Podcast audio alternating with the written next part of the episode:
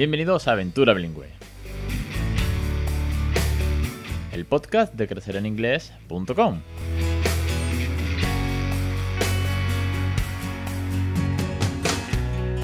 Capítulo 272, el 9 de septiembre de 2021. Muy buenas, mi nombre es Alex Perdel y esto es Aventura Bilingüe. Ya sabéis que este es el podcast sobre bilingüismo real, el podcast en el que hablamos de consejos, de tips, de experiencias y entrevistas para que todas las familias puedan conseguir el gran objetivo que aquí nos hemos propuesto, que es que nuestros hijos sean bilingües. En mayor, en menor medida, pero que al fin y al cabo controlen una segunda lengua de una manera muy natural, con mucha diversión a través de los juegos y con mucho cariño por ser sus padres y sus madres quienes estamos ahí dándole caña al inglés en casa. Y para ello tenéis aquí un montón de consejos, de entrevistas que ya han pasado, de tips, de experiencias. El peque, mi hijo, el mayor, también ha pasado por el programa. Incluso pues nos ha hablado en inglés, nos ha hecho sus reseñas de libros, nos ha contado sus experiencias. Y también tenéis pues entrevistas de muchas familias. Hoy tengo una segunda entrevista, otra super teacher, otra super emprendedora que nos va a contar su experiencia en la educación bilingüe y su nuevo proyecto. Y además, pues ya sabéis que para todo lo que necesitéis para motivaros, inspiraros, pillar ideas, pillar recursos, tenéis la plataforma, la mayor plataforma que existe de bilingüismo, que es crecereningles.com, con la suscripción a los cursos que tenéis desde juegos, canciones, rutinas, errores, logopeda, Montessori, gamificación. Tenéis ahí la suscripción, tenéis la del el podcast premium que tiene montón de listados de vocabulario tematizado, expresiones, frases, pronunciación nativa, el pad de Phonic con Phonic, la canción, el gesto, los juegos, madre mía, si es que aquí hay una cantidad de recursos para que al final consigáis este objetivo. Yo me hubiese a mí eh, gustado encontrar todo esto hace 5 o 6 años cuando empecé, así que aprovecharlo, suscribiros y regalarle una segunda lengua. Vamos con la parte importante, vamos con la entrevista. Hoy me acompaña nada más y nada menos que Alessandra de Santos. Ella es teacher, es autora de un cuento, tiene un proyectazo que está a punto de salir y nos va a hablar mucho sobre la educación bilingüe. Así que, Alessandra, muy buenas tardes y bienvenida. Hola, ¿qué tal? Buenas tardes a todos. Alessandra, antes que nada, preséntate a ti misma y cuál es tu trayectoria. Muy bien, bueno, primero gracias por esas palabras que me has dedicado y, bueno, yo me defino como maestra, en mi caso soy maestra de educación primaria y en concreto también soy maestra de, inglés y trabajo en un colegio bilingüe, con lo cual tengo experiencia también en trabajar con ese sistema y en las asignaturas en inglés. Y también, como dices, pues bueno, tengo mi pequeño proyecto emprendedor que ha empezado con, un cuento infantil y que bueno, que tiene muchas cosas más por, por venir. Hay, hay, podcast para hoy, ¿eh? hay, hay, tema. Además, aquí cuando se mezcla precisamente la parte bilingüe, que es la parte importante del podcast, con los emprendedores que más de uno ha venido por aquí. Eh, a mí me molan mucho estos, estos temas porque, bueno, ya sabéis que tengo una trayectoria larga con esto, con lo cual empatizo mucho. Podríamos hacer un off-topic solamente de emprendedores, en fin. Vamos con tu, con tu experiencia en la, educación bilingüe. Como bien decías, eres teacher de, de inglés y has dado eh, en centro bilingüe, si las materias y tal, lo que comúnmente o malmente se conoce como lo de science, ¿no? Las partes de la planta que siempre dicen y demás. Sí. ¿Cómo, te quería preguntar, para, para, romper un poco ese tipo de mitos, que no todo debe ser tan malo, de hecho hay centros bilingües cojonudos, no me cabe la menor duda, y conozco muchas teachers que, que así lo trabajan, como tú, eh, ¿qué materias has dado? Mi pregunta sería, ¿qué materias has dado en, en bilingüe, así en una, en una lengua no nativa, eh, y que están aprendiendo los peques y cómo preparas los contenidos, la metodología que usas de cara a que esto no sea como los años 90, que era insufrible aprender inglés. Sí, bueno, yo en mi caso, em, además de la asignatura de inglés en sí misma, he dado Science, o sea, ciencias naturales, y la asignatura de plástica, o sea, arts en inglés. Esa es mi experiencia como docente. ¿eh? Lo que pasa es que eh, yo con dos añitos ya empecé, ya entré en un colegio bilingüe que afortunadamente mis padres eh, pues pudieron hacer ese esfuerzo tanto para mí como para mi hermana, que claro, te estoy hablando de hace muchos años, con lo cual el sistema no era el que es ahora. Eh, entonces era un colegio bilingüe con profesores nativos. Y, y, ya te digo que el bilingüismo empezaba con dos años. Entonces yo aprendí los colores, los números y demás, los aprendí antes en inglés que en castellano. Estuve en ese colegio hasta los 16 años, con este sistema. Y luego Además, también hice la carrera en modalidad bilingüe, con lo cual como que tengo bastante experiencia tanto en aprender como en enseñar en otro idioma, ¿no? Y, sí que es verdad que una cosa que yo creo que, es un error que cometemos, me incluyo, ¿no? Pero es lo que yo veo en, en muchos de mis compañeros y tanto del cole como de otros coles, es que nos creemos que sencillamente nos tenemos que limitar a enseñar un contenido en otra lengua y no nos centramos en que hay que aplicar otra metodología. O sea, que no es solamente el idioma, sino que hay que aplicar otra metodología.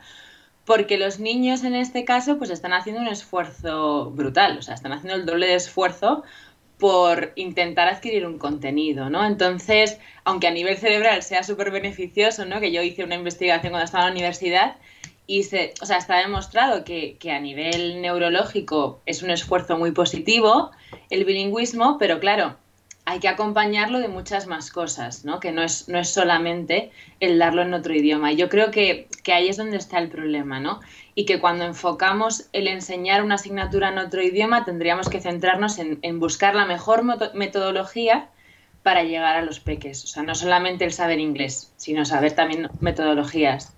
Me alegra un montón escuchar un testimonio así y que no se quede solamente en los contenidos de como decía antes, ¿no? El volcán, eh, las partes de la planta, vocabulario, al fin y al cabo, eh, algunos testimonios, algunas experiencias, y ojo, siempre es la parte negativa que se queda. Poca gente habla de lo bueno que es esto, de los beneficios. Bueno, en CIEP, en el Congreso, sí lo hablamos, eh, que de hecho está al llegar que es eh, el tema de que muchas veces parece como vocabulario un poco impuesto, ¿no? Mm, y que lo, vomitan y luego se les olvida hasta qué parte eso es útil. Cuando metes otras metodologías de aprendizaje, no de memorizar, sino de aprendizaje, donde la cosa cambia un poco, ¿no? ¿Cómo lo planteas tú o cómo lo has planteado tú en tus aulas? Eh, yo para mí, bueno, en cualquier caso, el, aprendizaje de cualquier asignatura, eh, tanto en inglés como en castellano, eh, en los niños pequeños, que son con los que yo trabajo, beneficia mucho el movimiento y el juego. Pero creo que en este caso, eh, cuando hablamos de science, por ejemplo, porque en plástica es más sencillo, porque al final, bueno, a los niños en general es una asignatura que les gusta y se ponen y trabajan, ¿no? Pero para mí el reto es la asignatura de science, que, el, el peso del contenido es bastante grande y además el vocabulario, pues a muchos niños se les escapa, pero mogollón. Entonces, eh, creo que la clave está en, eso, ¿no? En movimiento, es decir, en ponerles pues a, cantar, eh, a, moverse, a hacer bailes, eh, por ejemplo, pues las partes del cuerpo, pues con canciones para que ellos se muevan. también, bueno, ahora con tiempo COVID hay que modificarlo, ¿no? Pero antes también mucho con los compañeros. por ejemplo, un juego que yo utilizaba mucho es el poner posits con los nombres de las partes del cuerpo a un compañero o a varios compañeros de la clase el trabajar en equipo mm, fundamental, fundamental. Y, luego el hacer muchos juegos, o sea, el, que ellos cojan un contenido, o sea, yo por ejemplo, y siempre me pasa que siempre voy retrasada respecto a mis compañeros en el temario, porque claro, yo digo, ostras, es que yo no puedo llegar y decir, las partes de la planta son esta, esta, esta y esta. O sea, yo no puedo hacer eso, ¿no? Sino que, pues venga, hacemos una manualidad donde vosotros construyáis las partes de la planta, la plastilina, por ejemplo, también la utilizo muchísimo. O sea, que sean ellos los que, los que hagan, los que construyan, ¿no? Y, sobre todo también el tema del equipo, porque hay muchos niños que el desarrollo de la clase se les hace súper pesado, porque si tienen un nivel bajito de inglés, pues les cuesta horrores. Entonces, el, poder tirar de compañeros eh, también es súper beneficioso para ellos. Qué guay, ¿eh? Me ha gustado mucho eso de el movimiento, me parece chulo, ¿no? Y se me viene a la cabeza el típico head, short y toes. Exacto. es automático. Es decirle y hacer el movimiento con las manos. lo tenemos tan taladrado. Eh, y lo del equipo está muy guay, ¿eh? Sí. Yo que no soy docente, pero me imagino, ¿no? Los pegues, como tú bien dices, trabajar en, pequeños grupos, eh, el apoyo que eso te da, el poderte desenvolver en tu lengua materna mientras mm. estás aprendiendo otra lengua. Que eso es bilingüismo de verdad. Que ya. Esto viene de largo en el podcast que muchas veces, y lo decía John Duña Beitia en los primeros episodios de primera temporada, el neurocientífico, doctor neurocientífico, decía, las aulas no son bilingües, las, las aulas las han convertido en monolingües, porque se habla inglés. Y ahora viene eh, matemáticas en español, y ahora viene eh, craft en inglés. No, eso no es bilingüismo, bilingüismo es que convivan dos lenguas. Oye, pues, ¿por qué no? no? Te, te, voy a preguntar, Alessandra, eh, ¿hablas inglés en la clase más allá de los términos, más allá del, del contenido eh, te expresas con tus alumnos en inglés de forma así como más natural, saludas por la mañana, preguntas cómo están y demás, o te limitas solamente a lo que es eh, el contenido estricto de, la materia? No, yo en mi caso sí que hablo bastante inglés con ellos. Eh, lo que pasa es que, o sea, a mí no me obsesiona el tema de esto que comentabas, ¿no? De que todo tenga que ser en inglés. o sea, a mí me obsesiona que mis alumnos aprendan. Eso es lo que sí que me obsesiona, ¿no? Entonces, lógicamente el contenido eh, hablando de la asignatura de Science en concreto, ¿no? Pero el contenido eh, sí que se explica todo en inglés y yo les pongo vídeos y les pongo ejemplos y demás. Y en función de lo que yo vaya percibiendo de ellos, porque hay contenidos más fáciles y menos fáciles, en función de lo que vaya, de lo que vaya percibiendo, los voy complementando con explicaciones en castellano. Pero sí que me gusta eh, que cuando yo llegue, pues les saludo en inglés y hacemos antes de empezar a trabajar nos preguntábamos qué tal estamos y demás, y eso lo solemos hacer en inglés.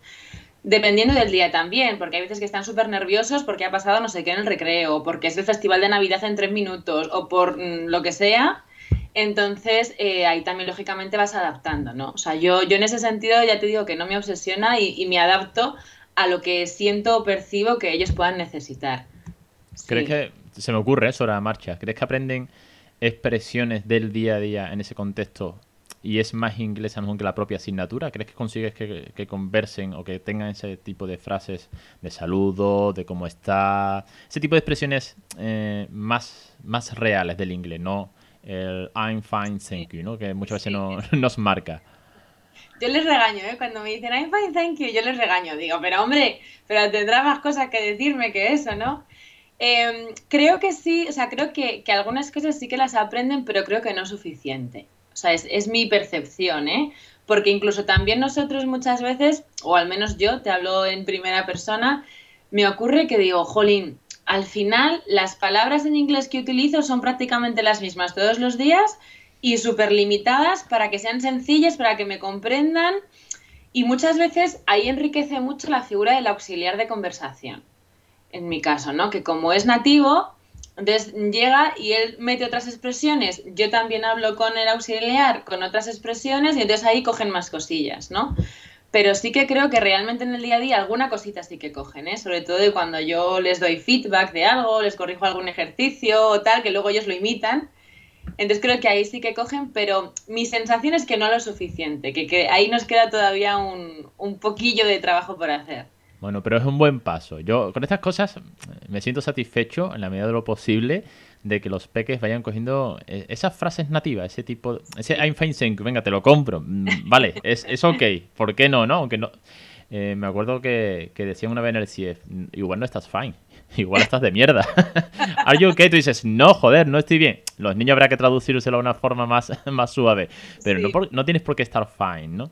Pero ese tipo de expresiones, eh, de hecho hay un podcast por ahí que tengo que es eh, cinco alternativas de I'm fine. Oye, dilo de otras maneras, ¿por qué no? no? Eh, cámbiale la expresión al peque para que vaya viendo lo mismo y el grado hará que sea más o menos fine o más excited o kind of, so so, este tipo de... Es que parece que como que no se atreven ¿eh? a decírtelo realmente. Entonces yo a veces ahí tiro mucho de, jo chicos, pues yo hoy estoy cansada, ¿sabes? o yo hoy estoy, he dormido fatal y no me encuentro bien o lo que sea. Entonces ya ellos empiezan, ah, pues yo tampoco, pues yo estoy triste porque esta tarde tengo dentista, pues yo, yo qué sé.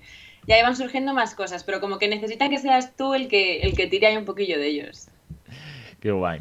Te voy a preguntar, para ir moviéndonos de tema, eh, sobre el famoso sistema, o la metodología, bueno, las, las comunidades, cada uno de, de, un palo, tú estás en Madrid, la educación bilingüe, lo que se llama educación bilingüe. ¿Qué pros y qué contra le ves en tu experiencia después de todos estos años? Madrid, que por ejemplo lleva muchísimos años de sistema bilingüe implantado. ¿Cómo ves este, este camino que se va haciendo? ¿Ha mejorado? ¿Hay mucho por hacer? Bueno, eh, yo creo que hay mucho por hacer. ¿eh? Yo soy de, quizás de las pocas ya, ¿no? Pero que está a favor del bilingüismo. Eh, lo que no estoy a favor es de cómo lo llevamos a cabo. ¿Vale? Pero sí que estoy a favor de un sistema bilingüe.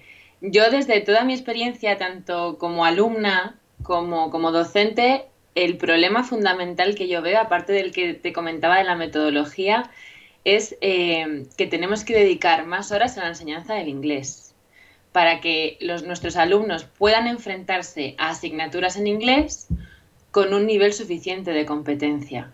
Porque, em, o sea, yo por ejemplo recuerdo cuando iba al colegio, yo tenía dos horas de inglés al día. Y ahí le sumábamos la hora de science, la hora de lo que sea. Pero yo tenía una base de inglés muy sólida. Ahora nuestros alumnos, o al menos en, el centro en el que yo estaba trabajando, tienen cuatro horas de inglés a la semana y dos de science. Entonces, o sea, es que es, o sea, para mí no es suficiente, ¿no? Entonces ellos llegan a science y es verdad que, que lo que les ocurre a muchos niños, niños que, que, en inglés van flojitos, que les cuesta la asignatura y tal, luego en inglés se les da súper bien, porque no se centran tanto en, en, el idioma como en los contenidos, ¿no? De science. Entonces, eh, sí que es verdad que yo ahí vuelvo a repetir que juega un papel fundamental la metodología, o sea, el cómo tú presentes el contenido. Y para mí ese es el trabajo por hacer, o sea, el reforzar las clases de inglés y el, trabajar la metodología de, las enseñanzas en la lengua no materna. Creo que, ese es el gran trabajo por hacer. Eso sería los contras, ¿no? Como los puntos a, trabajar. Sí. porque además, eh, ahora te dejo que digas los pros, que sabemos mucho, pero yo creo que tú me digas tus pros como... Además, me gusta mucho tu caso porque has sido alumna bilingüe y ahora docente. Ojo, que tienes un feedback de muchos años ya.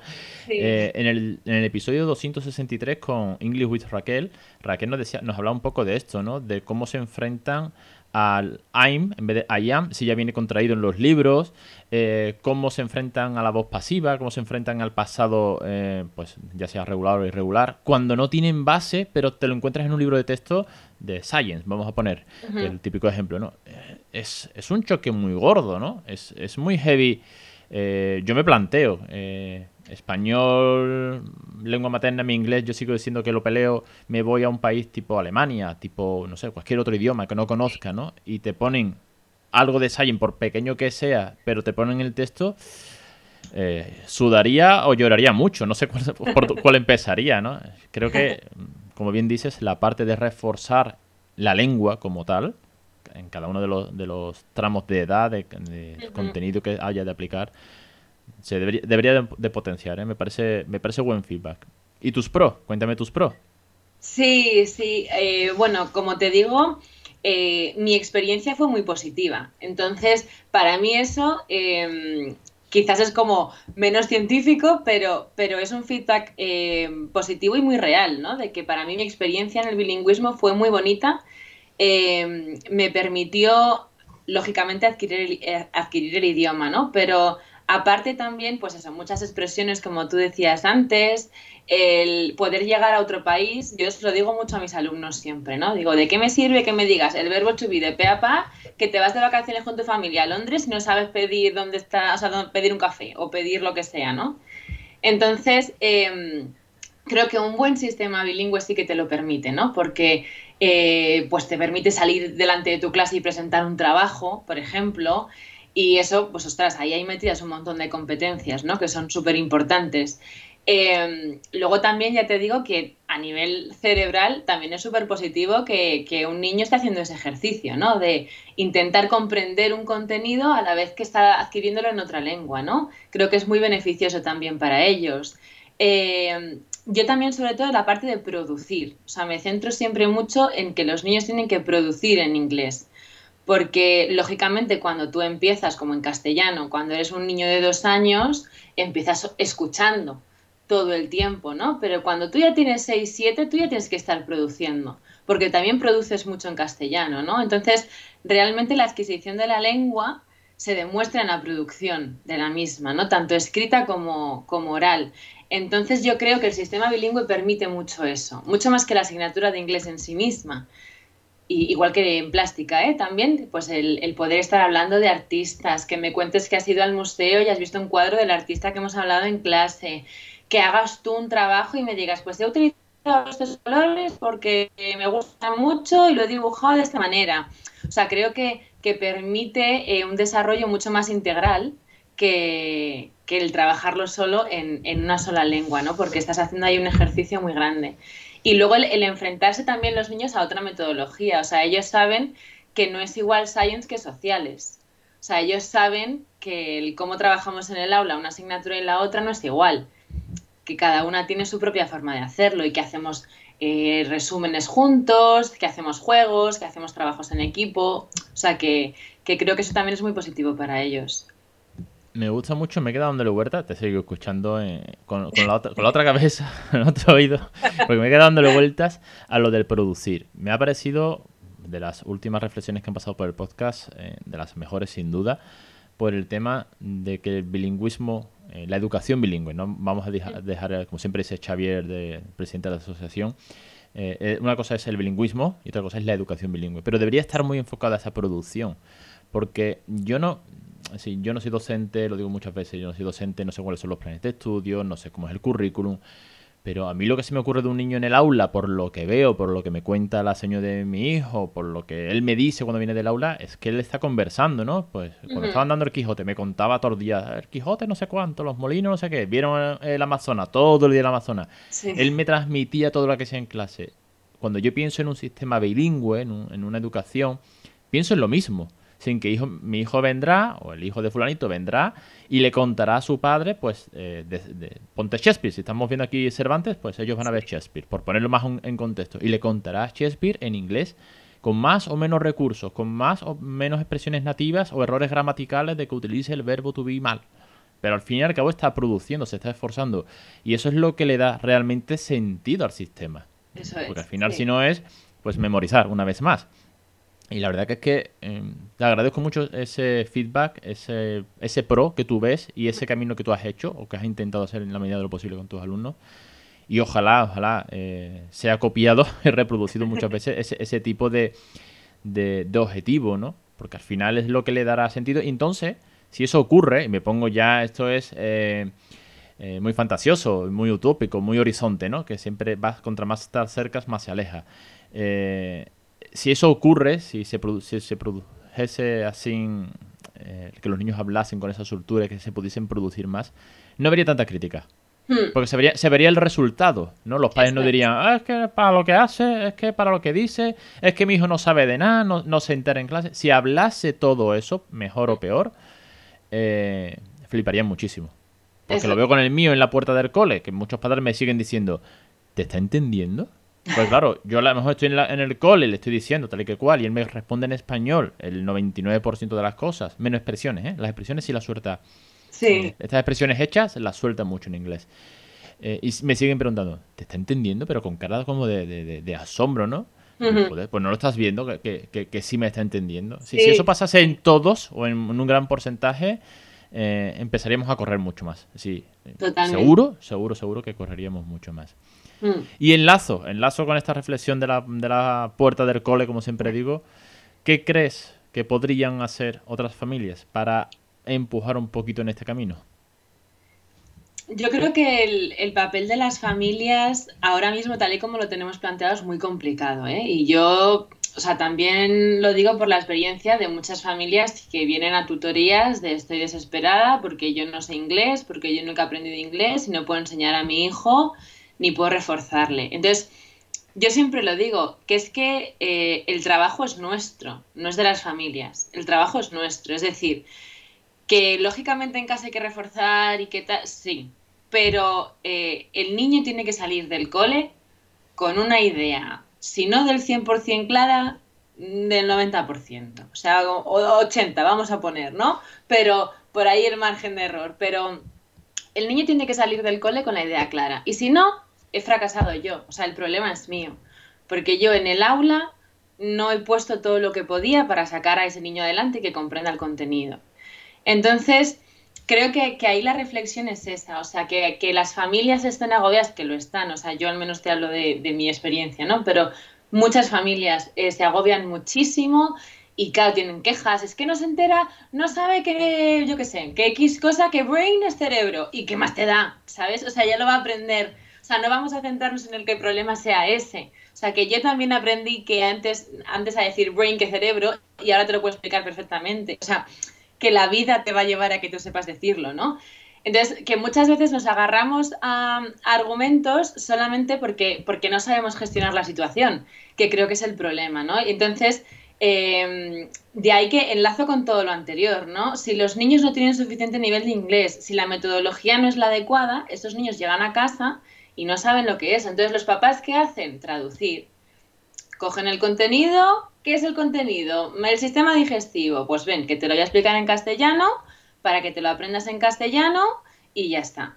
Entonces, claro, hay mucho agobio por parte de las familias, lo cual me parece lógico, porque mm. no tienen que tener el nivel de inglés ni, ni las competencias tampoco para enseñárselo a sus hijos, ¿no? Entonces, yo de ahí, ¿qué podemos hacer? Yo les recomiendo siempre mucho que hagan mapas mentales con sus hijos con los contenidos, que los mapas mentales eh, a los niños les ayudan muchísimo, te permite tener las palabras básicas, esenciales para comprender el contenido y de ahí ya desarrollas. A un niño de tercero de primaria, con 8 años, no le pedimos un folio entero de desarrollo. De hecho, los exámenes de Science son de, unir, de completar huecos, de con flechitas marcar cosas, o sea que no son exámenes de desarrollo. Entonces hay que trabajar también mucho la parte visual con ellos, que también es lo que procuro hacer yo en el aula, ¿no? Pero siempre yo recomiendo a las familias eso, que los que se atascan mucho con el contenido, antes que ponernos a traducir, que es a lo que van siempre primero, venga, vamos a coger las palabras básicas, hacemos un mapa mental que es muy visual, que lo haga el niño, lógicamente, con dibujos, colores y demás, y, ahí luego que vaya entrando. Yo siempre les digo que si no ha quedado claro, pues lo repetimos 80 veces en clase, ¿no? Pero que, ese refuerzo en casa sea más tranquilo, ¿no? Y más pausado y menos desde el Dios mío, Dios mío, que yo no puedo con esto. Sí que es verdad, vamos, por la experiencia, aún no me ha, eh, ahora entra, eh, Raúl ha entrado ahora en, infantil, no, en, primaria, en primaria, siempre me lío. Entrado en primaria con seis años ya y ahora empieza el sistema bilingüe de verdad. Hasta ahora han dado inglés, bueno, pues porque querían introducir pues lo típico, números, colores, algunas canciones y demás. Ahora escucharé esa conversación en la puerta de padres que, lo van a pasar mal, y lo entiendo, ¿eh? de todas, todas. Sí, sí, sí. Porque es un ejemplo muy lejano, pero al mismo tiempo se puede parecer. Eh, mis padres, pues cuando yo empecé, ellos me ayudaban siempre con las materias, sobre todo matemáticas, que yo era muy, muy negado. Y cuando llegaron las ecuaciones de primer y segundo grado, mi padre dijo, hasta aquí he llegado. yo esto no lo he visto en la vida. ¿Cómo te explico algo que no entiendo? ¿no? ¿Cómo te explico algo en inglés si no tengo el nivel? Yo recuerdo que mi padre me dijo, mira, no, no puedo con esto. Al final, solución, pues profesor particular o academias, que también es por donde salen mucho entiendo ese grado de, frustración, ¿no? o de, incluso de impotencia como padre querer ayudar, ¿no? Hmm. Yo les digo siempre a los que están, a los que son aún peques y están en la puerta, les digo, la tele, ponle la tele y un cuento, de verdad, no, no es tan difícil. Ponle la tele. Ya, es que la tele es que no se va a enterar. no se entera tampoco en español, si no va a pillar el contexto. no va a pillar todo el argumento. Incluso cuando leen los cuentos, se quedan al final con otras cosas, con las imágenes y tal. Pero mm, va grabando, va grabando dentro. Exacto, sí. Sí, sí, totalmente de acuerdo.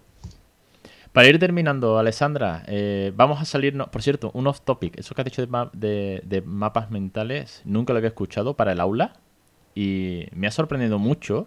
Me parece muy guay porque es una técnica relativamente nueva o una metodología relativamente nueva y lo recuerdo porque hice hace ya una serie de años un curso de mapas mentales para emprendedores, sí, de cómo empezar una startup a través de un mapa mental, de la idea de tu, em, de tu proyecto. Y claro, tal y como ibas hablando, me he acordado de aquel, de aquel webinar, de aquel curso que hice, fue como, wow. de hecho, hay software para hacer mapas mentales. Sí, sí. Hay muchas cosas. Pero yo ya te digo que lo utilizo un montón en el aula ¿eh? y que a los niños les encanta. Les gusta un montón. Pues hablando de emprendimiento, mapas mentales, para ir terminando, cuéntanos un poquito de tu proyecto, aunque se salga un poco del tema bilingüismo, pero ya que vienes aquí tienes que hablarlo, de tu cuento de la niña con la oreja de colores y, tu proyecto web. Bueno, pues eh, en abril salió mi primer cuento infantil, que es La niña con la oreja de colores, como has dicho, que, bueno, es un cuento infantil, pero no, no está enfocado a niños muy, muy pequeños, que es lo típico que vas y que son tres frasecitas por hoja, es un cuento con bastante texto, pero, pero bueno, de hecho hay muchos, muchos adultos que lo han leído y les ha gustado un montón, o sea que estoy ahí súper contenta con el feedback. Eh, transmite un poco la idea de la superación de los miedos, de encontrar las cosas dentro de nosotros que nos hacen especiales, que, que son nuestras fortalezas, para, para, poder sacarlas adelante, ¿no? Y para poder ver todos los colores del mundo, de ahí el título también. Así que bueno, de momento ese cuento, hay proyecto de más, pero, pero de momento ese es mi primer cuento. Y luego también el proyecto de, la página web que está ahí en el horno, calentando motores. ya le queda... Lo sé, lo sé. y muy contenta, la verdad. Mi idea es sobre todo el potenciar la tienda online para poder em, compartir mis recursos, el cuento y lo que está por venir. Y también el proyecto más importante para mí ahora mismo, que es la, la parte de escuela, la parte de formación para profes y, bueno, también tengo en mente preparar cosas para familias en base a mi experiencia como maestra. Así que de momento pues muy centrada en esos dos proyectos y muy contenta y muy ilusionada, la verdad. Así que gracias por esa parte. Nada, nada, yo encantado de, poderte hacer la, página. Es un proyecto muy chulo. Has confiado en mi trabajo después del feedback también que te han dado, pues, eh, Capitana, Miriam. al final eh, es bonito emprender o ir de la mano en este tipo de proyectos. Yo siempre intento ir en ese, en ese paralelo, en esa mano. Eh, más allá que, que un trato, llámalo frío, cliente, tal. No, no, no comparto con eso, lo, lo vas viendo. Pero sí te quería decir que, me gusta mucho, por ejemplo, un detalle que has sacado de, de tu cuento y viendo las tripas y montando la página y montando la tienda, el e-commerce, es que tienes materiales preparados para trabajar el cuento en el aula, por un lado, lo cual es sumamente importante y, le, das un, un, plus al cuento, pero también tienes materiales para trabajar el cuento en casa que ya es mm. como el plus del plus. Quiero decir, ya es como eh, si haces un cuento mm, muy 180, ¿vale? Si le das un giro completo, le puedes dar muchas vueltas, puedes sacar mucho material y sabiéndolo enfocar a cada parte. Eso me parece que es que mínimo, mínimo, mínimo, mínimo, hay mucho trabajo de fondo, hay muchas horas para sacar y sintetizar y plasmar de manera eh, en plantillas, en calendario, en banderas, en decoración para el aula, poder trabajar todo eso, que no es poco, ¿eh? así que enhorabuena por, por el trabajo. Muchas gracias. Para mí siempre, siempre ha sido muy importante la parte del trabajo con las familias. Eh, en todos los tiempos en los que yo he sido maestra, siempre ha sido súper importante trabajar con las familias y todas las familias que me siguen en redes o que están cerca lo saben porque, porque, bueno, para mí es una parte fundamental, ¿no? Y que también da mucho sentido al trabajo que yo hago en el aula con los niños. Entonces, de ahí que mucho de lo que yo preparo, y en especial con el cuento, que era mi primer proyecto así un poco más arriesgado, eh, quisiera implicar también a las familias, ¿no? Y que, no era solamente para profes en el aula, sino que tú en casa también puedes hacer muchas cosas con un cuento. Así que de ahí que surgiera todo esto. Me parece una idea fantástica. Estar al KS es que no está ya, aunque grabamos antes, grabamos a finales de agosto. Eh, pero no debe quedar mucho para lanzar la, web, para que esté operativa, online y todo lo que está por llegar, que es mucho más. Así vamos a sacar una primera parte, la versión, vamos a llamarla 1.0, como se suele decir. Eh, bueno, después de que venga de tu antiguo blog, con toda la migración que se ha hecho y a partir de ahí hay mucho, mucho, mucho por delante. Así que Alessandra, de verdad que enhorabuena, eh, muchos éxitos y, gracias una vez más por, por venir al podcast y contar tu experiencia bilingüe.